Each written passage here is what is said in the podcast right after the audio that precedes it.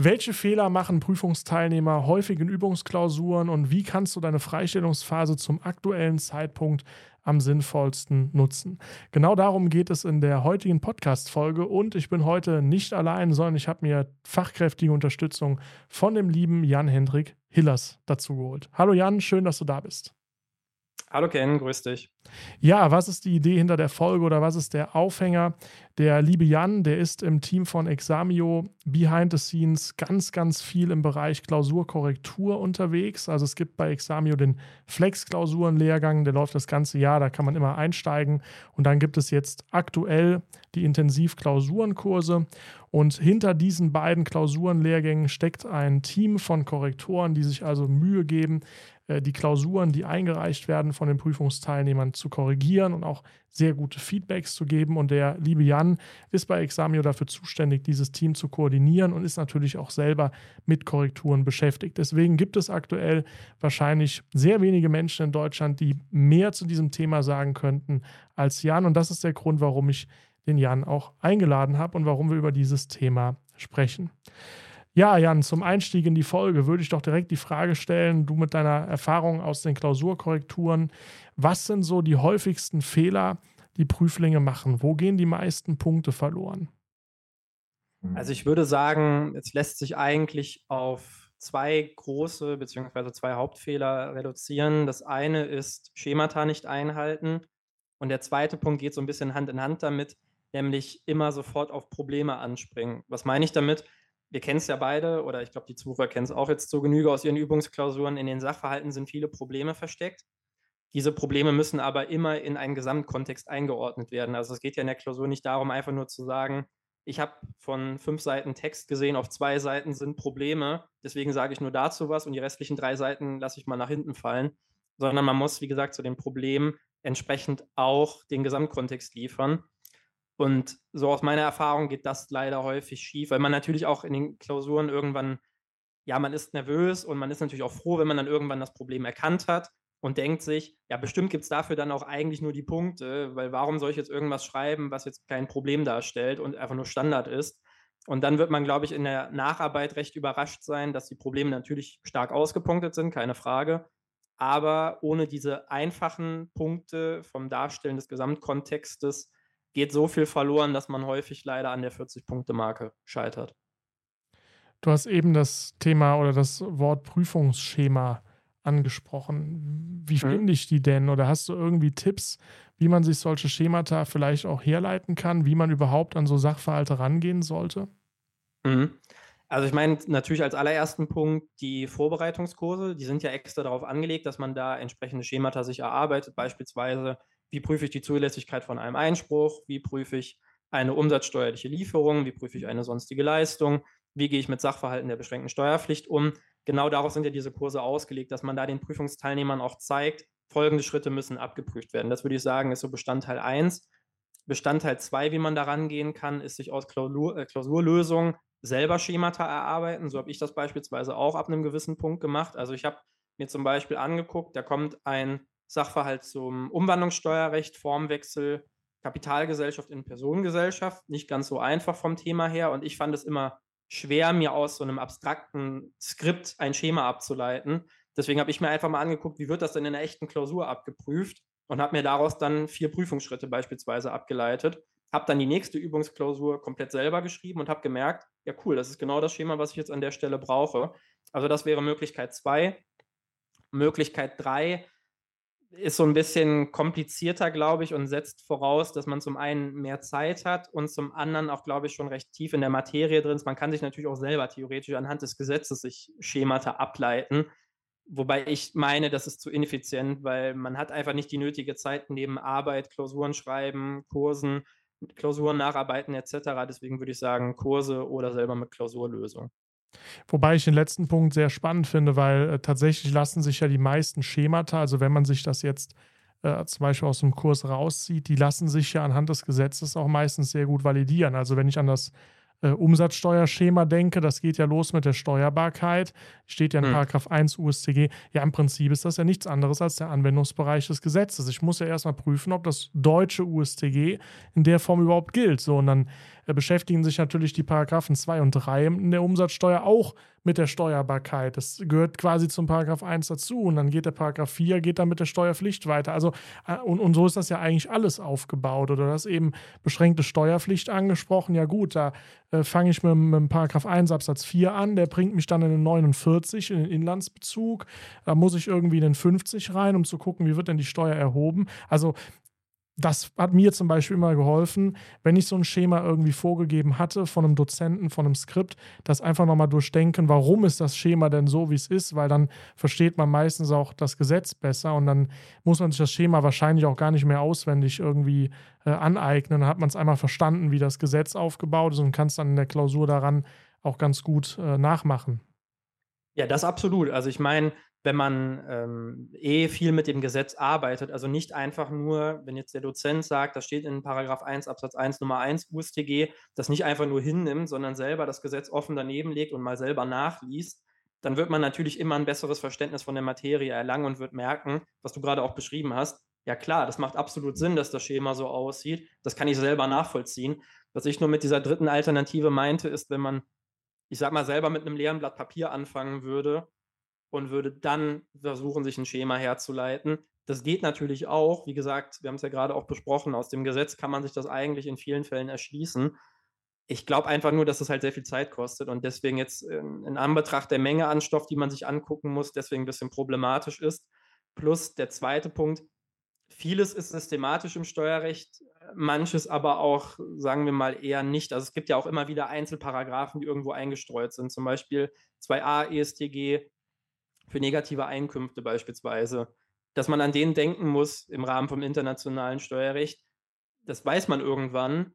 Jetzt bloß aus der Systematik vom Gesetz, chronologisch 49, 50, 50a, wird es ein bisschen schwierig, da reinzukommen. Also es gibt einfach immer wieder so Einzelbeispiele, wo man merken wird, okay, da hilft es, das andersrum zu machen. Ich höre mir vom Dozenten an, es gibt den Paragraphen, wofür ist der eigentlich da? Den kommt, dann sortiert man den zusammen mit dem Dozenten, sage ich mal, in die richtige Stelle im Schema und guckt sich das selber nochmal an und dann wird man genau, was du auch beschrieben hast, merken, okay, es macht Sinn, dass der Paragraph behandelt wird. Aber ich glaube, so am Endeffekt ähm, unterstreicht auch einfach nochmal, die Arbeit am Gesetz ist sehr wichtig. Also ich habe auch häufig einfach nochmal Paragraphen oder Schemata, die ich mir selber überlegt habe oder zusammen mit dem Dozenten überlegt habe, auch einfach nochmal häufig am Gesetz selber nachgelesen, weil genau wie du es auch eben gesagt hast, du wirst in der Prüfung dann merken, es erschließt sich einfach nur, wenn man das Gesetz schon aufschlägt und nochmal nachliest, ohne dass man jetzt immer noch im Hinterkopf behalten muss, ah, Moment, wie war das nochmal? Und wenn man dann irgendwas vergisst, halt durcheinander kommt. Also das Gesetz ist natürlich alleine deswegen ein zulässiges Hilfsmittel, nicht nur damit man den Wortlaut des Gesetzes nicht auswendig lernen muss, sondern auch um die Systematik des Gesetzes nicht auswendig lernen zu müssen. Was ist dir denn, also ich beschreibe mal das, was du eben gesagt hast, als das Liegenlassen von Fußgängerpunkten. Im Prinzip zu schnell mhm. auf die Probleme äh, draufspringen. Was ist dir bei den Korrekturen denn noch aufgefallen? Also zum einen das mit den Fußgängerpunkten, das ist, glaube ich, so das größte Problem. Zum anderen, ja, so kleinere Themen wie beispielsweise, man hat etwas erkannt, schreibt auch hin, dass es das ist, begründet aber nicht so wirklich. Also ich meine, das Steuerberaterexamen ist anders als das juristische Examen. Also man muss jetzt natürlich nicht ellenlange Begründungen schreiben. Das ist, glaube ich, allen klar. Aber zum Beispiel einfach nur zu schreiben, es ist eine verdeckte Gewinnausschüttung, Punkt, das reicht eben nicht. Ich muss zumindest ja zeigen, ich habe die entsprechende gesetzliche Norm, 8 Absatz 3 Satz 2 KStG, die entsprechende Richtlinienstelle, wo die Tatbestandsmerkmale drinstehen und ich habe zumindest mal jedes Tatbestandsmerkmal genannt. Man muss da jetzt ja keine halbe Seite dazu schreiben, warum es jetzt zum Beispiel eine Minderung vom Gewinn ist. Man kann es einfach nur benennen, aber wie gesagt, einfach nur so die Begründung komplett wegzulassen und nur zu schreiben, ja, das ist so, das ist halt schwierig, weil meistens auf die Begründung, ich sag mal, die Hälfte der Punkte entfällt. Dann kann ich zwar den halben Punkt geben, okay, du hast die VGA erkannt, sehr gut, aber die Begründung fehlt. Also ich glaube, meine Anmerkung in der Sache richtig, Begründung fehlt, kennen mittlerweile auch einige Teilnehmer, weil ja, das ist so ein, so ein zweites Problem. Ein anderes Thema, was mir aufgefallen ist, auch zuletzt bei einigen Klausuren, kurzer Disclaimer natürlich, ich meine das nie böse, wenn ich jetzt solche Beispiele anführe. Ich will ja auch nur Leuten erklären, wie man es besser machen kann und mich jetzt nicht darüber lustig machen. Ähm, eine fehlende oder nicht genügend strukturierte, also eine fehlende Gliederung in der, in der Lösung. Was meine ich damit? Man macht die Klausur auf und es ist wirklich ein langer Fließtext. Keine Zwischenüberschriften, wenn ich Glück habe, vielleicht wenigstens bei neuen Aufgabenteilen eine neue Seite angefangen, aber wenige bis gar keine Zwischenüberschriften, kein Zeilenabstand, also wie gesagt, ein langer Text einfach und häufig durcheinander. Also ich habe das bei einzelnen Klausuren auch gehabt. Ich habe die Klausur aufgemacht. Der Teilnehmer hat auch die Sachverhalte an sich chronologisch gelöst, also Sachverhalt 1, 2, 3. Dann habe ich Sachverhalt 1 geprüft, habe gesagt, okay, einige Aspekte sind richtig, aber es fehlt leider auch ein bisschen was. Dann gucke ich auf der allerletzten Seite und ohne dass das irgendwie gesondert gekennzeichnet ist, merke ich, ah, Moment mal, das gehört jetzt nicht zum Sachverhalt 3, sondern das gehört zum Sachverhalt 1. Ich gebe dann natürlich im Nachhinein trotzdem immer die Punkte. Ich möchte nur darauf so ein bisschen hinweisen, der Klausurkorrektor am echten Examen macht das ehrenamtlich und möchte ja auch schnell durchkommen mit seinen Klausurkorrekturen. Und es ist durchaus menschlich, glaube ich, zu sagen, wenn der Klausurkorrektor positiv gestimmt ist, kann es auch mal sein, dass der Ausschlag zwischen kriegst du einen halben oder einen ganzen Punkt eher in Richtung, du kriegst einen ganzen Punkt geht. Und deswegen sollte man, glaube ich, alleine deswegen schon so ein bisschen kein, kein, kein, kein Schönheitspreis versuchen zu gewinnen, aber zumindest mal eine Zeile freilassen mal eine Zwischenüberschrift machen, irgendwie sowas. Mal abgesehen davon, dass es auch, glaube ich, einem selber hilft, seine eigene Lösung ein bisschen besser zu gliedern und zu merken, habe ich jetzt wirklich alles abgedeckt. Das passiert nämlich, glaube ich, auch, dass man durch die Gliederung besser nachvollziehen kann, ist meine Lösung vollständig. Das geht so ein bisschen Hand in Hand mit Fußgängerpunkte liegen lassen. Wo mir das am häufigsten beispielsweise auffällt, ist bei Bilanz, wo es ja auch ein Schema für Wirtschaftsgüter gibt. Also zuerst muss ich was zur Zurechnung sagen, dann zur Zuordnung dann zur Bewertung im Grunde nach etc. pp. Wenn ich zum Beispiel immer schreibe Zurechnung Doppelpunkt, Zuordnung Doppelpunkt, Bewertung Doppelpunkt, dann ist es zum einen für den Korrektor ganz einfach zu ersehen, okay, hast du gemacht, hast du gemacht, hast du gemacht. Das heißt, das Korrigieren geht schneller. Und für einen selber ist es auch einfacher, weil man auf einen Blick sieht, ah, Moment, ich habe zur Zurechnung noch nichts gesagt, das muss ich noch machen. Wenn man einen langen Fließtext hat, müsste ich am Ende eigentlich ja nochmal alles lesen um mich zu überprüfen. Und dafür fehlt halt, das kennst du ja auch, erfahrungsgemäß häufig die Zeit. Deswegen ist so eine Gliederung, zumindest in Teilen, anlegen, glaube ich, auch nochmal ein wichtiger Aspekt. Ich glaube, das sind, sind, sehr, sehr spannende Punkte. Also ich fasse es nochmal zusammen. Das erste ist keine Fußgängerpunkte liegen lassen. Das zweite ist darauf achten, dass man bitte auch immer eine Begründung hinschreibt, also nicht nur den Paragraphen oder eine, eine Tatsachenfeststellung, sondern äh, sauber subsumiert. Und das dritte war dann das Thema Form. Äh, ich sage mal noch, noch eine kurze, kurze Ergänzung vielleicht zu diesem Punkt. Ähm, subsumieren. Du sagtest ja, äh, wenn der Paragraph hingeschrieben wird und äh, die Begründung fehlt, gibt es vielleicht einen halben Punkt. Da muss man ja jetzt auch nochmal aufpassen. Es gibt ja sogar Bundesländer, äh, habe ich gehört, wo es nur ganze Punkte gibt. Die vergeben gar keine halben Punkte. Also da ist teilweise das Bundesland nochmal äh, unterschiedlich. Und wenn man natürlich jedes Mal die Begründung weglässt und ist jetzt in einem Bundesland, äh, in dem es nur ganze Punkte und keine halben Punkte gibt, hat man da unter mhm. Umständen mhm. auch schon wieder äh, ein großes Problem. Also von dem, was ich gehört habe, ist Rheinland-Pfalz zum Beispiel so ein, äh, so ein Land und dafür sollen dann die mündlichen Prüfungen einfacher sein. Weil kann ich jetzt nicht beurteilen, ob das so ist. Ähm, mhm. Aber ja, und das, das dritte ist das mit der Form gewesen. Da hatte ich jetzt zuletzt ein Telefonat gehabt mit einem Prüfer, der auch ähm, also im Originalexamen korrigiert und prüft. Und der hat im Prinzip genau das Gleiche gesagt. Saubere Überschriften äh, versuchen möglichst leserlich zu machen. Und der sagte auch lieber ähm, so, so einen stichpunktartigen Stil, wo man aber alles schön äh, kontinuierlich abhaken kann, als das jetzt irgendwie äh, in so einem Roman zu verpacken, den am Ende aber keiner lesen kann. Da wird es aber wahrscheinlich auch in Zukunft noch ein eigenes Interview geben. So viel darf ich an der Stelle äh, schon mal verraten. Aber deswegen, das, ähm, das als kleine Ergänzung, das deckt sich. Also finde ich alle drei äh, sehr, sehr wichtig, die Punkte. Jetzt habe ich äh, vor kurzem dieser Intensivklausurenkurs bei Examio, der hat ja äh, begonnen vor einiger Zeit und jetzt habe ich schon die ersten Feedbacks bekommen zum Korrekturservice. Ich kann es selber, selber nicht beurteilen, ich schreibe die Klausuren ja nicht, aber bisher ist hm. ja das Feedback sehr, sehr positiv, auch in unserer äh, WhatsApp-Gruppe. Also die Leute sind ja sehr begeistert von der Qualität der Korrekturen. Äh, was würdest du sagen, was, was machst, machst du und dein Team, was macht ihr anders gegenüber vielleicht anderen Anbietern, die so einen Korrekturservice äh, anbieten? Also ich glaube, es ist am Ende ein Alleinstellungsmerkmal, was uns, glaube ich, ausmacht. Und zwar, dass wir versuchen, möglichst viel, ich sage mal, schriftliches Feedback zu geben. Also, dass wir, wenn jetzt jemand eine Klausur einreicht, nicht einfach nur Häkchen und Fs daneben machen und dann am Ende unten drunter schreiben, ja, bitte die ganze Klausur wiederholen, sondern dass wir versuchen, an möglichst vielen Stellen der Klausur in kleineren oder auch mal in ausführlicheren Texten zum einen Kritik zu üben, also beispielsweise, was ich eben erwähnt hatte, mit in der Sache richtig, aber die Begründung fehlt. Oder einfach auch mal zu sagen, das war super oder das ist gut gelaufen. Weil ich glaube, jeder kennt das Gefühl, wenn man eine richtig schwere Klausur schreibt, man verzweifelt irgendwann daran. Und wenn man dann die Lösung zurückkriegt und sieht nur Rot und Fs, denkt man natürlich, ja, okay, ich habe komplett versagt. Das geht so ein bisschen auch wieder in die Richtung, was wir in unserer ersten Folge, in unserer ersten gemeinsamen Folge mal besprochen haben. Dann brauche ich die Klausur ja eh gar nicht angucken, wird eh alles falsch sein. Ja, komm, die kommt direkt in den Mülleimer. Und deswegen versuchen wir, wenn da Einzelaspekte gut sind, trotzdem immer mal nebenzuschreiben, ey, das ist gut. So wie du das machst, mach das genauso weiter, weil man aus jeder Klausur dann zum einen ein positives Gefühl, glaube ich, rauszieht und zum anderen besser für sich selber nacharbeiten kann, wo sind eigentlich meine Fehler, was hat mich jetzt wirklich die Punkte gekostet. Und dieses Feedback-Schreiben ist, glaube ich, in der, in der Quantität, wie wir es machen, aber auch in der Qualität schon, wenn man das jetzt so äh, sagen kann, einzigartig, weil alle von uns das so machen. Also es ist jetzt nicht nur so, dass ich das mache, sondern wir haben uns damals mit allen Korrektoren darauf abgesprochen, dass wir das alle einheitlich so machen. Natürlich hat jeder jetzt einen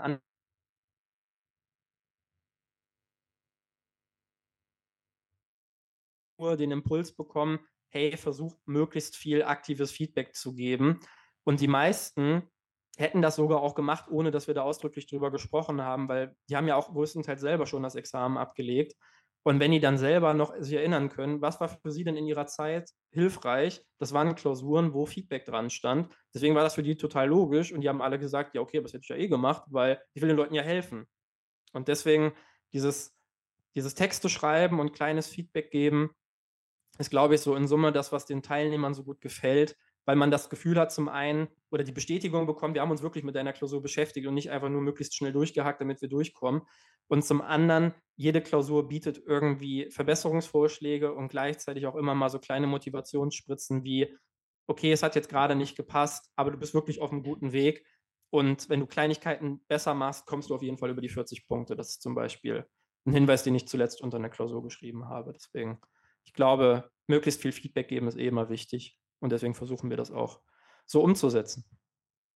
Ja, ich glaube, man, man merkt schon an der Art, wie du über den Korrekturservice sprichst, an der Leidenschaft sozusagen, dass, ja, dass ihr euch da sehr viel Mühe gebt. Insofern äh, an der Stelle den Tipp, also an alle gerne mal ausprobieren, ja, einfach mal ausprobieren ähm, und einfach mal eine Klausur korrigieren lassen.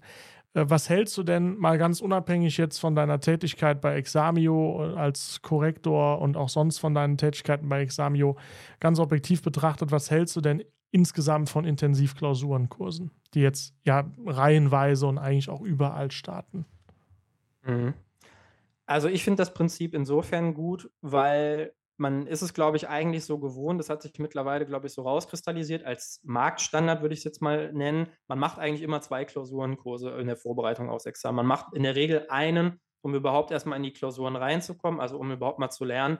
Ich sitze sechs Stunden am Schreibtisch und muss am Stück eine Klausur schreiben. Und um überhaupt erstmal reinzukommen, wie bringe ich eine Lösung möglichst, ich sag mal, produktiv aufs Papier. Dafür machen die Leute meistens einen Kurs, ich sag mal in der Regel so Anfang des Jahres, wo das Examen stattfindet. Und dann im Sommer, so ist es ja jetzt auch beispielsweise bei uns, kommt der Punkt, man hat die Theorie eigentlich, soweit man das jetzt sagen kann, durchgelernt. Man hat das Gefühl, ich habe die Theorie jetzt wirklich intus. Und dann geht es eigentlich nur noch darum, also nur noch in Anführungszeichen, das immer weiter zu festigen, dass ich meine Lösung zu Papier bringen kann. Und das ist reine Routine. Und das erfordert einfach, dass ich mich möglichst viel mit Klausuren beschäftige und möglichst viele Klausuren schreibe. Und deswegen finde ich das Konzept von in einem kurzen Zeitrahmen viele Klausuren schreiben, die aber möglichst immer noch systematisch einen Bezug zueinander haben. Also nicht in sechs Klausuren kommt sechsmal das gleiche dran, sondern in sechs Klausuren kommen sechs unterschiedliche Schwerpunkte dran. Das ist, glaube ich, für das Bestehen am Ende schon hilfreich oder auch durchaus sehr hilfreich, weil man in dem im Sommer, also im Spätsommer vor dem Examen, erreicht man irgendwann so einen Peak, was sein Wissen angeht.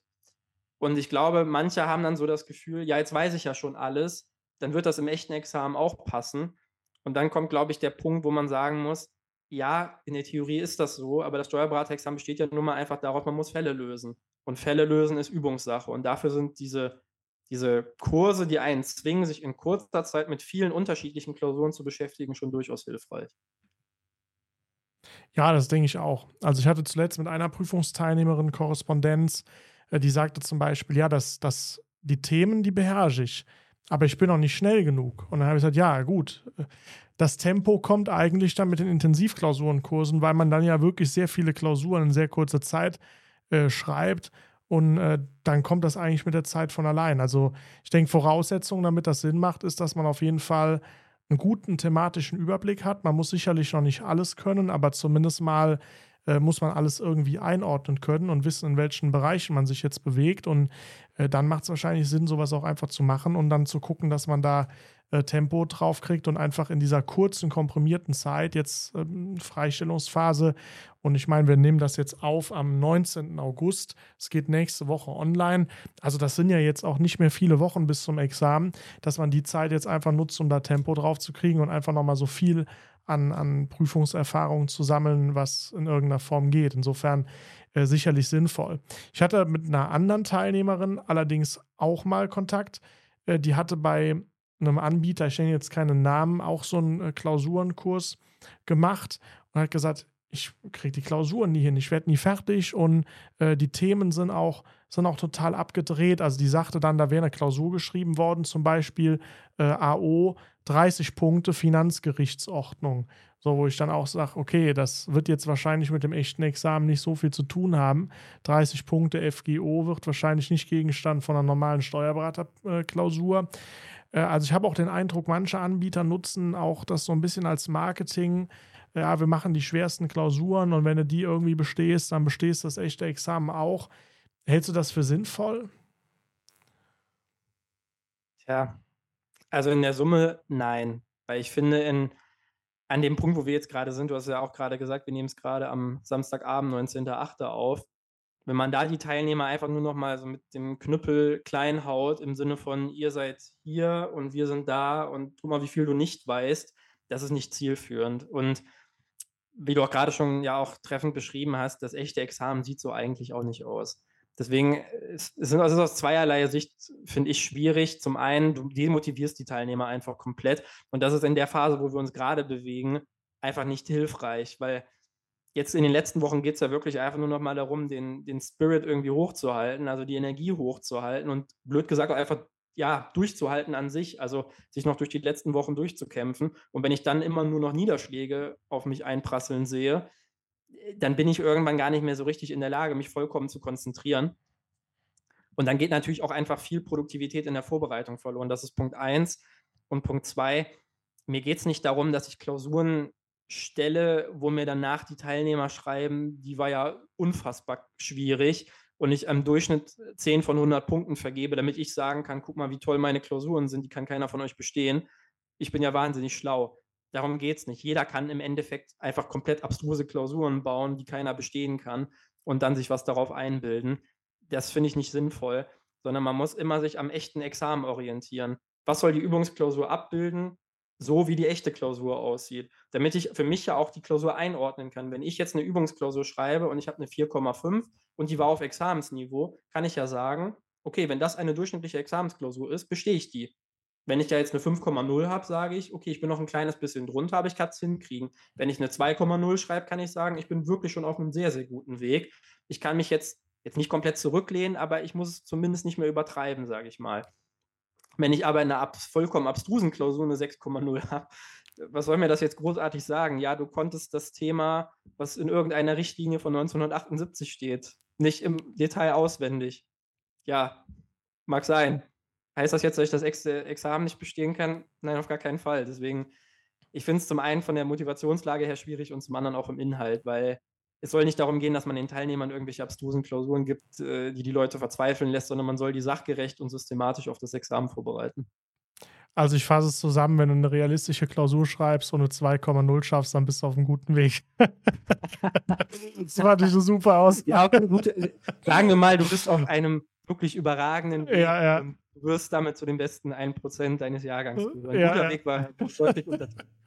Hat sich einfach lustig angehört an der Stelle, deswegen wollte ich es aber wiederholen. Nee, aber ich, ich sehe es auch genauso. Also ich denke auch immer aus Dozentenperspektive, was nützt mir das, Klausuren zu stellen, die keiner lösen kann.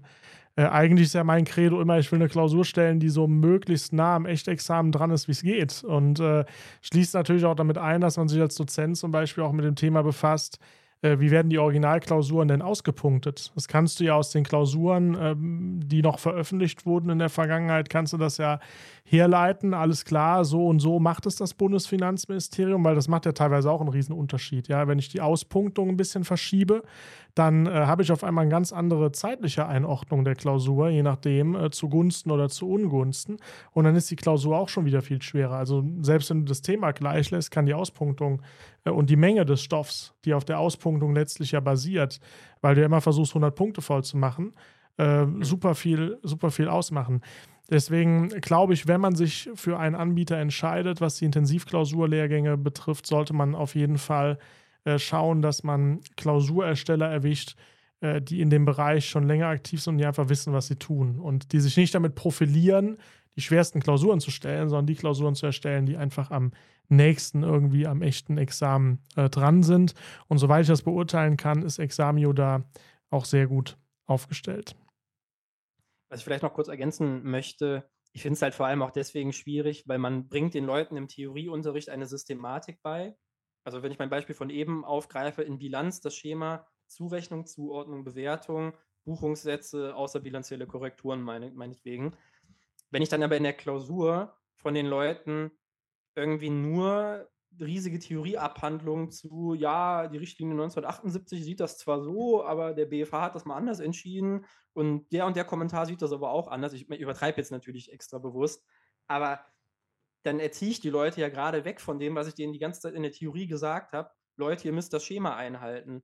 Und dann wundere ich mich irgendwann als Korrektor, ja merkwürdig, die Leute machen ja gar nicht mehr das Schema. Ja, dann ist es doch auch logisch. Wenn ich die mit solchen Klausuren in die Richtung erziehe, ja, das Schema ist unwichtig, weil es bringt dir eh nur fünf Punkte von 100, dann machen sie es natürlich auch nicht, weil dann kommt wieder die Logik, ja, okay, ich muss ja nur auf die Probleme eingehen, weil das, was Standard ist, gibt ja eh keinen Punkt. Warum soll ich das dann hinschreiben? Und deswegen finde ich es halt auch zum einen was wir eben besprochen haben, von der Motivationsauswirkung sehr, sehr schwierig und inhaltlich auch problematisch, aber auch von, vom systematischen Verständnis, was man den Leuten damit antrainiert, bringt es halt aus meiner Sicht auch nicht wirklich was. Aber der Punkt, den du, den du gesagt hast, mit diesen, äh, der BFH hat das und das entschieden, also mal übertrieben gesagt, den hat mich auch an eine Übungs- oder ein paar Übungsklausuren, die ich auch geschrieben hatte in meiner eigenen Vorbereitung. Da war zum Beispiel ein Klausurersteller dabei, der hat eine gemischte Klausur gestellt und der war halt Jurist da waren halt alle möglichen Sachen drin. Also AO drehte sich um die Steuerhinterziehung, um irgendwas, was der BGH entschieden hat. Da denke ich halt auch immer gut, die Leute, die die echten Klausuren schreiben, die arbeiten beim BMF. So, und die werden wahrscheinlich oder ja, jedenfalls ziemlich wahrscheinlich irgendwie einen steuerrechtlichen Background haben. Also ob die da jetzt so die Juristenkeule rumschwingen und irgendwas wissen wollen, was der BGH in irgendeinem Strafrechtsbereich mal gesagt hat, weiß ich jetzt nicht, ob das so die Schwerpunktsetzung äh, an der Stelle sein sollte. Aber deswegen äh, weiß ich aus eigener Erfahrung, sowas kommt vor, wobei das sicherlich als Übung dann auch okay ist, also um Gottes Willen.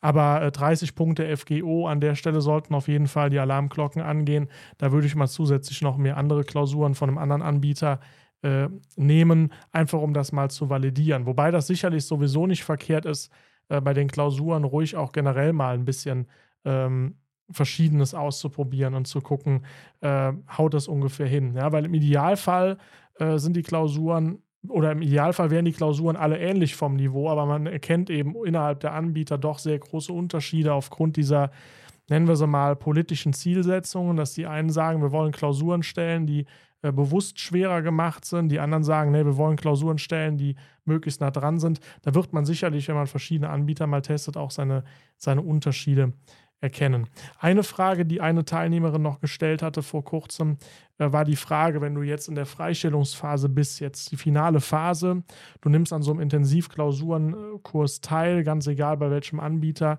äh, und auch ganz egal in welchem Turnus, wie schaffst du es, in der Zeit noch irgendwas nachzubereiten? Ne? Weil manche Klausuren ähm, Kurse sind ja so konzeptioniert, dass du ja in sehr, sehr kurzer Zeit sehr, sehr viele Klausuren schreibst, sagen wir mal fünf oder sechs Stück die Woche. Wie willst du die alle noch nacharbeiten? Was ist so dein, dein Tipp an der Stelle? Mhm. Ich glaube, da muss man ein bisschen danach unterscheiden, wie ist deine persönliche Situation von den Lernumständen. Also aus meiner eigenen Erfahrung, ich hatte damals äh, ab einem gewissen Punkt vollständig frei, so wie es ja, glaube ich, auch vielen Leuten geht. Und ich habe das dann so ein bisschen wie einen Arbeitstag gestaltet. Also ich habe gesagt, die Klausur fängt um 8 Uhr an als Beispiel, dann habe ich von 8 bis 14 Uhr geschrieben. Dann bin ich danach eine Stunde nach draußen gegangen, habe ganz schnell was gegessen und habe mich danach an die Nacharbeit gesetzt und habe das dann wirklich von den Uhrzeiten jetzt nicht immer auf die Minute genau geschafft, aber schon von der Struktur her relativ ähnlich immer gemacht. Und mir hat das geholfen, irgendwann in so einen Tritt reinzukommen, dass ich wusste, ich habe meine Routine und ich spule die eigentlich nur noch ab. Natürlich ist es ist unfassbar anstrengend, mehrere Wochen am Stück jeden Tag sechs Stunden mit der Hand zu schreiben. Darüber müssen wir nicht reden.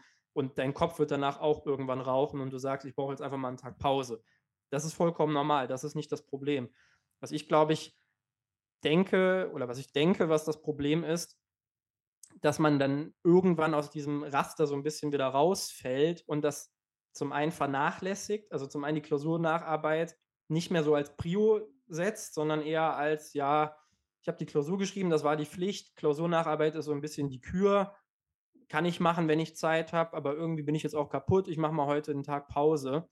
Ähm, und ich glaube, sich dann dazu zu zwingen, das zu machen, das hat mir wirklich geholfen, dass ich das auch gegen. Ich fand es am Anfang viel schlimmer als am Ende, obwohl man ja eigentlich sagen müsste, am Ende bist du körperlich und vom Kopf her eigentlich schon so kaputt, dass du nur noch Pause möchtest. Und da fand ich es trotzdem einfacher, die Klausur nachzuarbeiten, als bei meiner allerersten.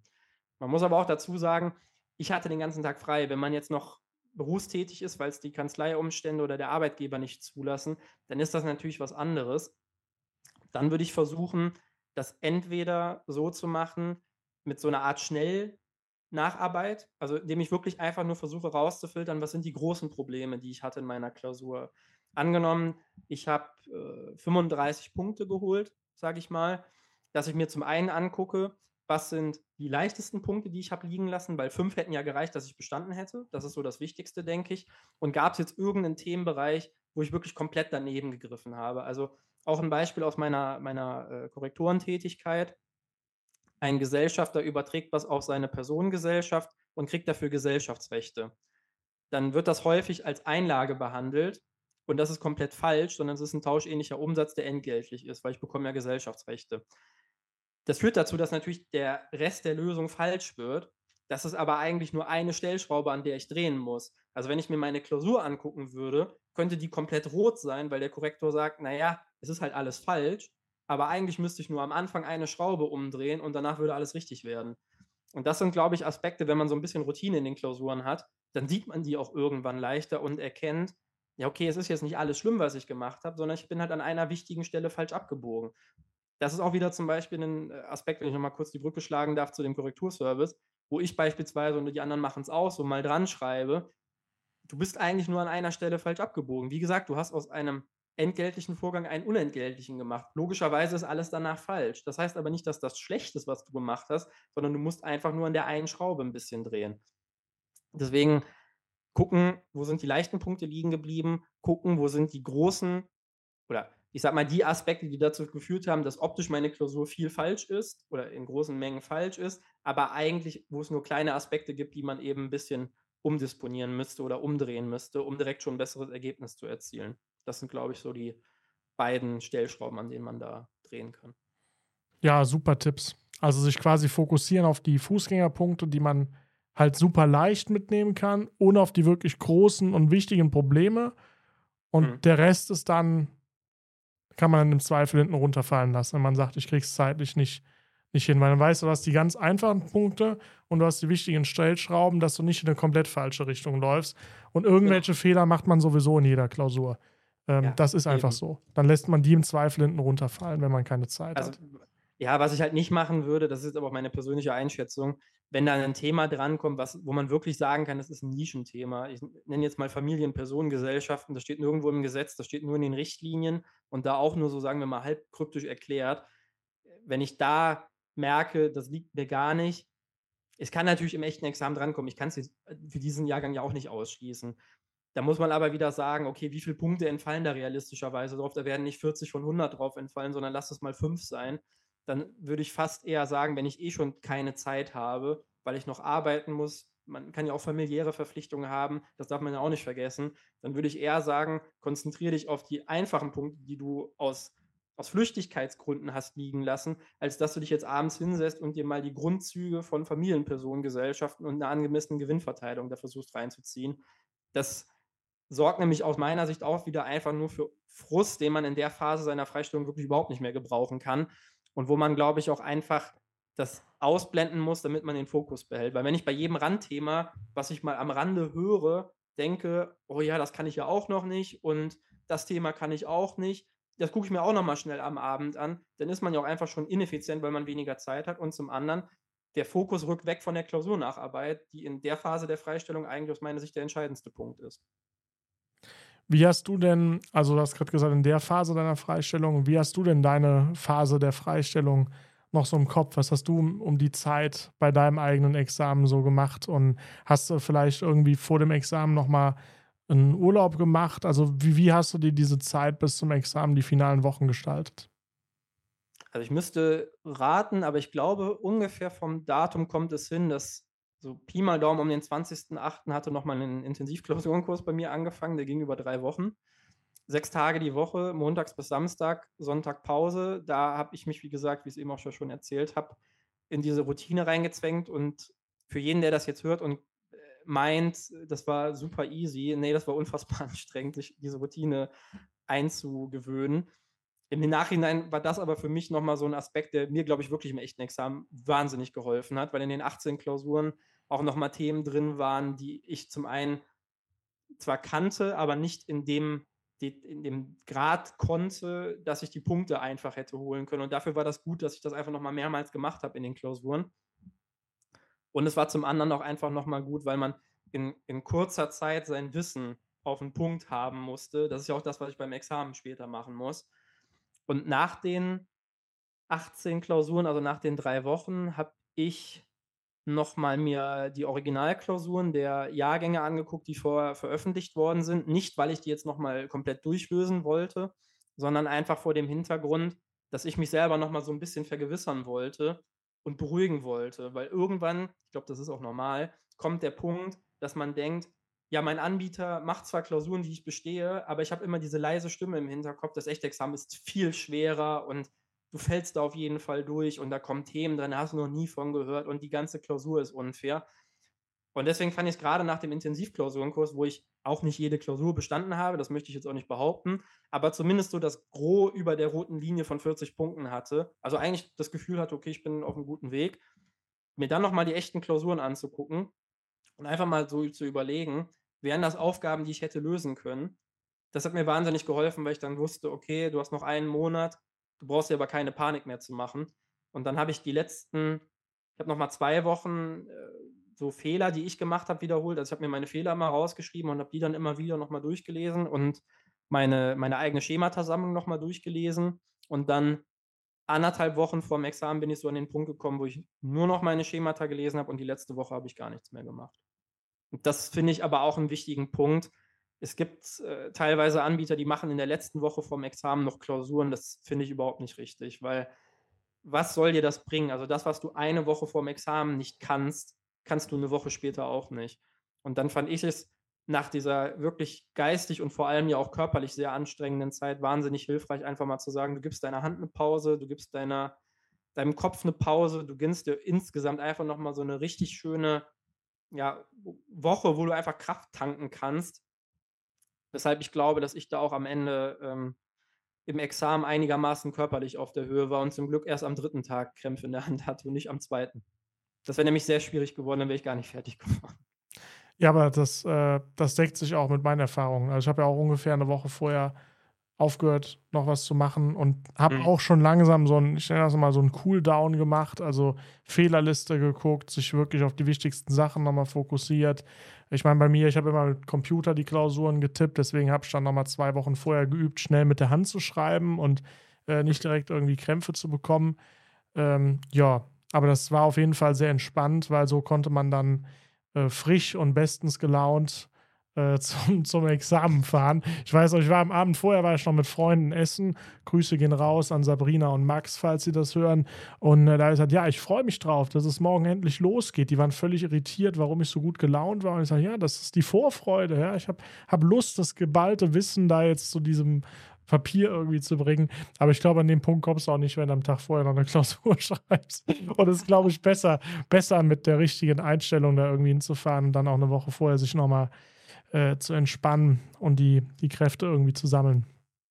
Und was ich sagen kann, was ich in der letzten Woche vor meinem Examen gemacht habe, ich habe geplant, was ich am Abend der dritten Klausur mache. Und was hast also du am Abend der dritten Klausur gemacht?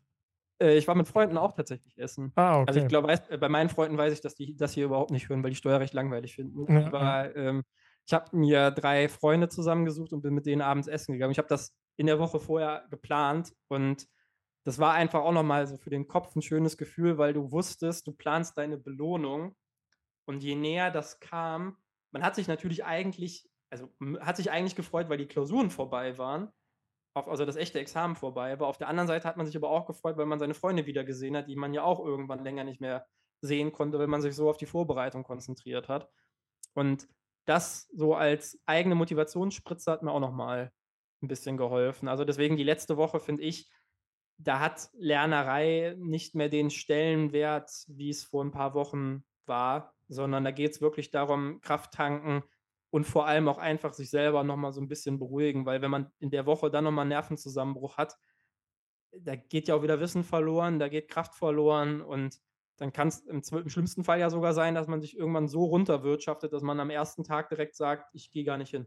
Und das möchte man ja auf jeden Fall vermeiden. Dafür ist die Vorbereitung viel zu lang und man hat viel zu viel Geld und viel zu viel Zeit investiert. Ja, das ist doch eigentlich eine schöne Überleitung zur allerletzten Frage, weil ich schaue mal auf die Uhr. Ah, wir sind schon wieder 40 Minuten dran, aber das ging auch jetzt wieder so schnell vorbei. Also Jan, immer wenn wir zwei reden, dann sind die Interviews so, so schnell vorbei, ist ja Wahnsinn. Und ich glaube, ähm, es gab auch bis hierhin schon super viele Tipps. Hast du trotzdem noch den ein oder anderen Punkt, den du unseren Zuhörern jetzt so in der letzten Phase noch irgendwie mit auf den Weg geben willst? Also was ich nur noch mal wiederholen möchte, ist auch in den letzten Wochen zum einen den, den Fokus hochzuhalten, also sich wirklich klar zu machen, was ist entscheidend, Klausuren schreiben, aber vor allem auch die Klausuren nachzuarbeiten. Das darf man auf jeden Fall jetzt nicht vernachlässigen. Und zum anderen, ich weiß, dass das super schwer fällt, aber den Kopf so ein bisschen frei zu halten von diesen, ich sag mal, negativen Randfaktoren, wie, ja, das gehört ja auch irgendwo dazu, aber es gibt ja jeden Jahrgang, gibt es Gerüchte, was drankommt. Und beispielsweise hatte ich meine 18 Klausuren im Intensivklausurenkurs geschrieben und dann erzählten mir Leute, ja, es kommt das und das Thema dran. Und das war in keiner der 18 Klausuren drin und ich hätte es auch nicht aus dem Stehgreif jetzt perfekt runterschreiben können. Das kann einen natürlich dann erstmal so ein bisschen rausreißen. Man muss aber auch wieder dazu sagen, wenn man das jetzt bei jedem Thema so negativ sieht, was man hört, was irgendeiner mal gesagt hat, was der heiße Tipp sein soll, dann wird man seines Lebens gar nicht mehr froh, weil man dann nichts anderes mehr macht, als nur darüber nachdenken, was man nicht kann und sich nicht darauf fokussiert, was kann ich eigentlich. Also wir haben ja auch mal bei Examio so eine Liste gemacht mit, ähm, mit Themen, also wo wir gesammelt haben, was so auch andere Anbieter sagen. Und die Liste an sich ist super, da, das, da sage ich nichts gegen. Aber sich die Liste fünf Wochen vom echten Examen anzugucken, die war nämlich irgendwann mal fünf Word-Seiten lang. Und dann zu sagen, kann ich nicht, kann ich nicht, kann ich nicht, kann ich nicht, kann ich nicht, kann ich nicht. Mist, was mache ich jetzt eigentlich? Das führt zu Chaos im Kopf und das führt nicht zu einem, ja, nicht zu einer zielgerichteten Vorbereitung hinten raus und auch noch aus meiner Sicht zu einem erfolgreichen Examen. Deswegen nicht von sowas zu sehr irritieren lassen, sondern da wirklich einfach sagen, ich habe mich jetzt dafür entschieden, meine Vorbereitung so zu machen. Ich gebe meinen Weg jetzt geradeaus zum Ende. Ich arbeite meine Klausuren ordentlich nach und lasse mich nicht von irgendwelchen äh, Faktoren, die von außen auf mich eindringen, jetzt noch irgendwie aus der Ruhe bringen. Also deswegen den Fokus behalten und vor allem Ruhe bewahren. Also nicht in Panik verfallen, weil Panik ist nie gut. Das ist ein wunderbares Wort zum Sonntag. Und deswegen würde ich sagen, nehmen wir das als Aufhänger, um die Folge an der Stelle zu beenden. Jan, vielen Dank, dass du dabei warst. Vielen Dank, dass ich da sein durfte und an alle Teilnehmer viel Spaß beim Hören schon mal.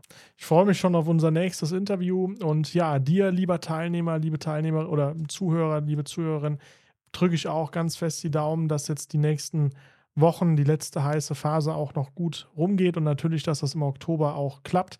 Wenn du Ideen hast für neue Folgen, wenn du Fragen hast, von denen du sagst, ey, klär die doch mal in einer Podcast-Folge, dann schreib mir sehr, sehr gerne entweder unter info.kenkuiper.de oder gerne auch äh, auf WhatsApp. Meine Handynummer ist in der WhatsApp-Gruppe verfügbar. Ja, und dann äh, drücke ich euch die Daumen. Bis zur nächsten Folge. Euer Ken.